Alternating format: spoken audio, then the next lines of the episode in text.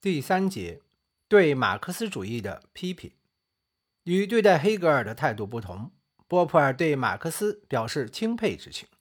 他说：“马克思生活的自由资本主义时代是资本主义最无耻、最残酷的时期。马克思具有实事求是的精神，对社会中的不正义现象充满着义愤，对被压迫和损害的人充满着火热的同情。他的性格真诚、开放。”容不得虚伪和欺骗，尤其憎恶剥削制度的辩护士。波普尔还承认，马克思研究和著述的态度是科学的。现代社会政治理论的思想者，包括那些不同意马克思理论的思想者，都受惠于马克思。按照波普尔的说法，马克思的愿望是改进开放社会，他使用了试错法来批判资本主义，但却没有成功。然而，马克思的尝试。没有白费力气，他帮助人们睁开或擦亮了眼睛，看到了自由资本主义的弊端。现在再想回到马克思以前的社会科学，已经是不可能的了。既然如此，为什么还要攻击马克思呢？波普尔回答说：“这是因为马克思使得历史主义获得了科学的形态。他尽管有功绩，但仍然是一位错误的预言家。他诱导无数有识之士相信。”研究社会科学的目的是做出历史的预言，并为用暴力手段全盘改造社会的乌托邦工程提供科学上的理论。波普尔把二十世纪共产主义运动的兴起归咎于马克思的错误预言，但是他也把马克思本人的理论同后来的马克思主义相区别，认为后者才是不可证伪的伪科学的教条。波普尔的批评所针对的可以证伪的。因而是科学的马克思本人的思想。一、经济主义的历史主义。马克思的历史主义被说成是经济的历史主义，被分成两个基本部分：经济主义和历史主义。经济主义说明社会的性质、结构和变化原因；历史主义在此基础上揭示历史规律，预示社会发展的前途。马克思的唯物史观坚持社会存在决定社会意识。把人的社会存在归结为物质生产活动，人们的生产方式是一个社会的经济基础，它决定了政治、法律、上层建筑。波普尔所说的经济主义指的就是这些观点。他承认，把人的经济活动看作社会的基本因素，提醒人们在对社会历史的研究中不要忽略经济条件，这无疑是正确的。但是，如果过分认真地强调经济作用的基本性，以至于把经济条件夸大成决定社会发展的唯一因素，那就错了。在一定环境中，思想，特别是科学思想的作用超过并取代经济力量。为了证明这一点，他提出两个理由：第一，设想整个经济体系全被摧毁，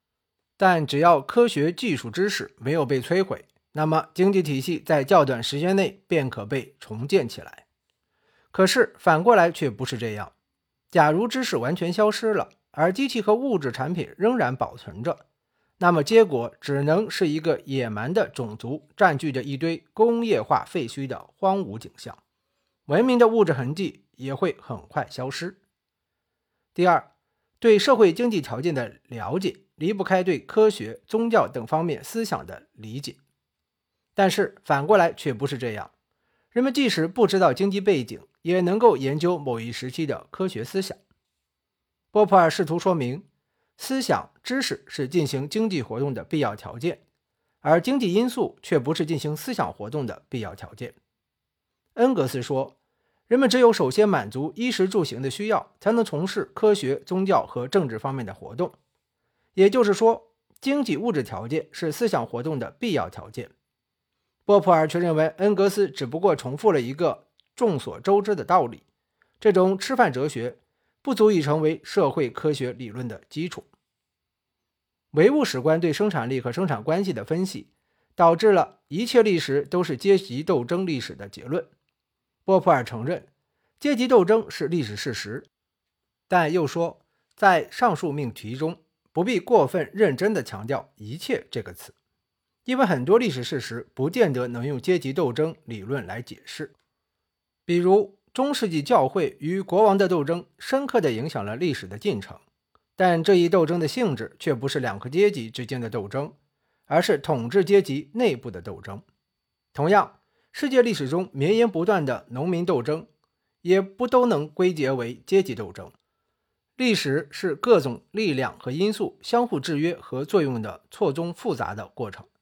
把它简化为两种力量的斗争，恰恰是历史主义的特征。神学形式的历史主义认为，历史是上帝和撒旦、善与恶之间的较量；自然主义的历史主义认为，历史是种族之间的斗争史；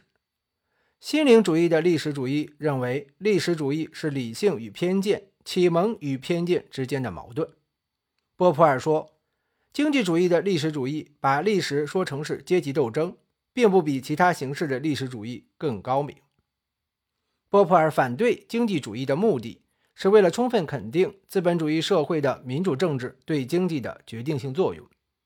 对于经济主义的一个基本点——经济基础决定上层建筑的学说，波普尔针锋相对地提出，应该把政治权力视为基本的。从这种观点看，政治权力能够控制经济权力；从这个观点看，政治权力是经济保护的关键。政治权力及其控制就是一切。由于政治权力能够控制经济权力，政治民主也就成了被统治者控制经济权力的唯一手段。二、暴力革命理论批判。波普尔之所以如此强调政治决定经济的作用，是为了用改良主义的方案来证伪马克思主义的暴力革命理论。波普尔承认自由资本主义的非正义性和反人道性。在资本主义初期，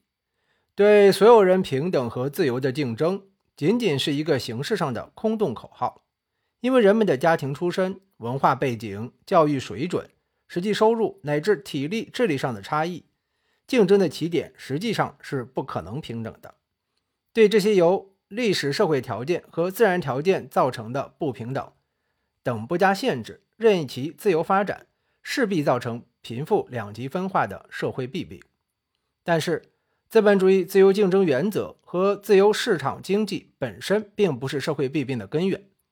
根源在于没有对自由竞争中自发的盲目的经济力量加以限制。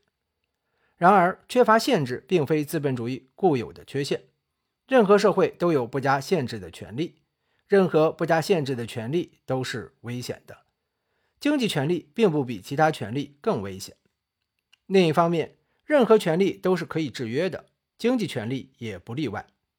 在经济权利不受限制的情况之下，金钱可以贿赂，可以买枪买选票，从而可以左右政局。但是，法律制度、政治手段和舆论界可以对经济权利进行限制，比如制定和实施了选举法、劳工法、工会法、治安法等，金钱就不再是万能的了。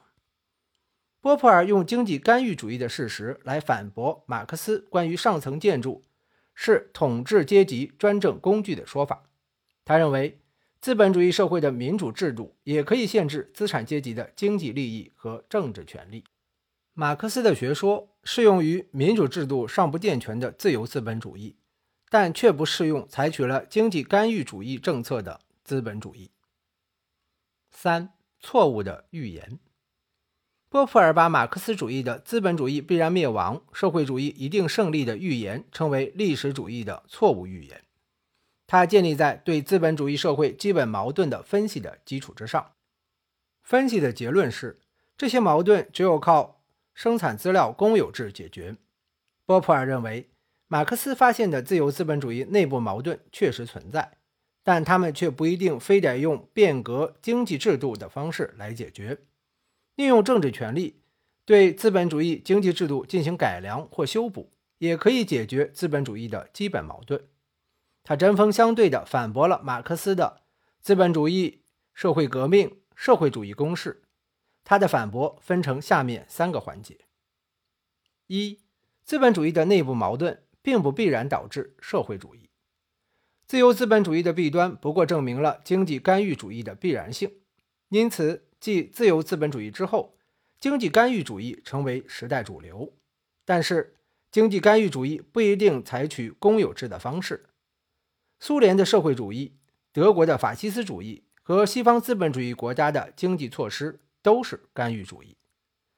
马克思著作中提出的代表工人阶级利益的纲领，西方国家在没有实行社会主义公有制的情况下，依靠国家政权的干预，已经把这些纲领的大部分付诸实施。比如征收累进收入税和继承税，实行交通通信国有化，提高企业国有化程度，实行教育机会平等，实行八小时工作制等等。波普尔说：“为保护经济上的弱者，我们可以推广一种合理的政治纲领，我们可以制定法律限制剥削，我们可以限制工作日，可以给工人提供伤残、失业和养老保险。”事实上，现代资本主义制度正是像波普尔所说的那样去做的。波普尔以此说明，工人阶级的利益用社会改良和民主手段，而不用社会革命的暴力手段，就可以得到改善。二，无产阶级革命并非不可避免。马克思根据自由资本主义的状况预言，资本主义生产具有垄断化倾向。将把大批小生产者和破产的资产者抛进无产阶级队伍，社会成员将被简化为资产阶级和无产阶级两大阵营，而无产阶级在人数上的绝对优势是无产阶级革命胜利的保障。但是，事实与这一预言相反，民主制度的发展和经济干预主义在富有阶级和贫困阶级中间造就了一个强大的中产阶级。以贫困阶级为主力军的无产阶级革命，在发达资本主义国家很难发动。马克思主义者在暴力革命问题上的态度不一致，温和派力争用合法斗争夺取政权，激进派要以暴力革命武装夺取政权。波普尔注意到，恩格斯向敌人提出了挑战：“放第一枪吧，资产阶级的绅士们！”他的策略是迫使资产阶级打响第一枪。以及其人民更强烈的反抗，促使革命早日爆发。波普尔目睹了这一策略的失败。第三国际政党诉诸街头的过激行为，把原来持中立立场的中产阶级推向右转，导致法西斯主义上台。法西斯主义摧毁了资本主义民主制，也同时摧毁了工人阶级的政党，却没有激起无产阶级的大规模抵抗。波普尔的结论是。无论是在民主制的资本主义国家，还是在法西斯统治下的资本主义国家，无产阶级革命并非不可避免。至于俄国革命的成功，那是在世界大战的特殊环境中取得的，并非资本主义社会内部矛盾的必然结果。三，资本主义社会的基本矛盾并非不可调和。马克思揭示了资本主义社会的基本矛盾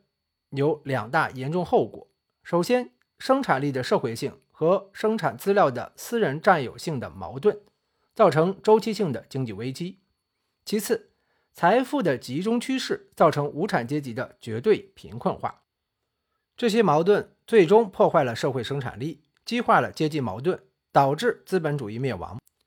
波普尔说，这些矛盾只是在自由资本主义时期才造成如此严重的后果。现在的国家干预主义已经或正在缓和这些矛盾。马克思的经济危机理论可以从他的剩余价值理论中推导出来：生产过剩造成剩余价值下降，资本构成中可变资本相对于不变资本的增长引起利润率下降。为了最大限度地攫取利润，资本家用减少工资或裁减雇员的方式，把危机转嫁给工人。波普尔指出。价值理论的证明是马克思剥削理论完全多余部分，这独自的提出了价值理论是否真实的问题。即使退一万步说，价值理论是真实的，马克思的预言也无法实现。这是因为在国家的干预下，制定了限制工时、保证最低工资额、保障失业工人和退休工人的法律，成立了保障工人福利的工会，剥削已经受到限制。童工劳动折磨和工人生活无保障的现象逐渐得到克服，工人实际收入提高，引起了社会购买力的提高，阻止或缓解了生产过剩危机。同时，科学技术的运用和新产品的开发，使得资本家即使在增加可变资本的情况下，仍可获得高额利润，无需用降低可变资本的方法来获利。波普尔认为，无产阶级绝对贫困化的理论已经过时，因为工人的生活水平从马克思时代以来已经普遍提高，他们的实际工资即使在大萧条时期也有增长趋势。马克思当时观察到的资本集中和财富积累趋势，已为国家立法，如所得税法、遗产税法、反托拉斯法等所阻止。马克思关于工业后备军的理论，也因为国家采取了失业保险措施而失效。在波普尔看来，这些事实已经证伪了马克思对自由资本主义所做的分析。唯其能被证伪，所以它曾经是科学的理论。只不过这一科学理论已经过时，不再适用于现代的资本主义。作为一名预言家，马克思失败的原因完全在于历史主义的贫乏。